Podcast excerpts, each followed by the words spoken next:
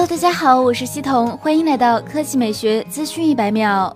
对于全世界有多少台 iPhone 在使用，此前一直是个谜。近日，苹果官方给出了准确答案。本周二，苹果发布了2019财年第一财季的业绩报告，苹果首次披露了处于激活状态的 iPhone 数量超过九亿台。此外，苹果还透露，截至二零一八年十二月底，全球激活苹果产品数量已经达到十四亿台。虽然在全球范围内使用 iPhone 的用户量非常可观，但在中国地区，iPhone 销量的疯狂下滑却引起了苹果的注意。苹果公布的数据显示，在去年第四季度中，大中华区营收为一百三十一点六九亿美元，比去年同期的一百七十九点五六亿美元下滑百分之二十七。对于大中华区业绩疯狂下滑这件事，苹果方面表示，他们很清楚是因为过高的售价让用户远离了它。库克认为是汇率问题放大了某些市场的差异，因此库克决定为了缓解用户对高售价的焦虑，他们决定在一些特定的国家实行 iPhone 的降价政策，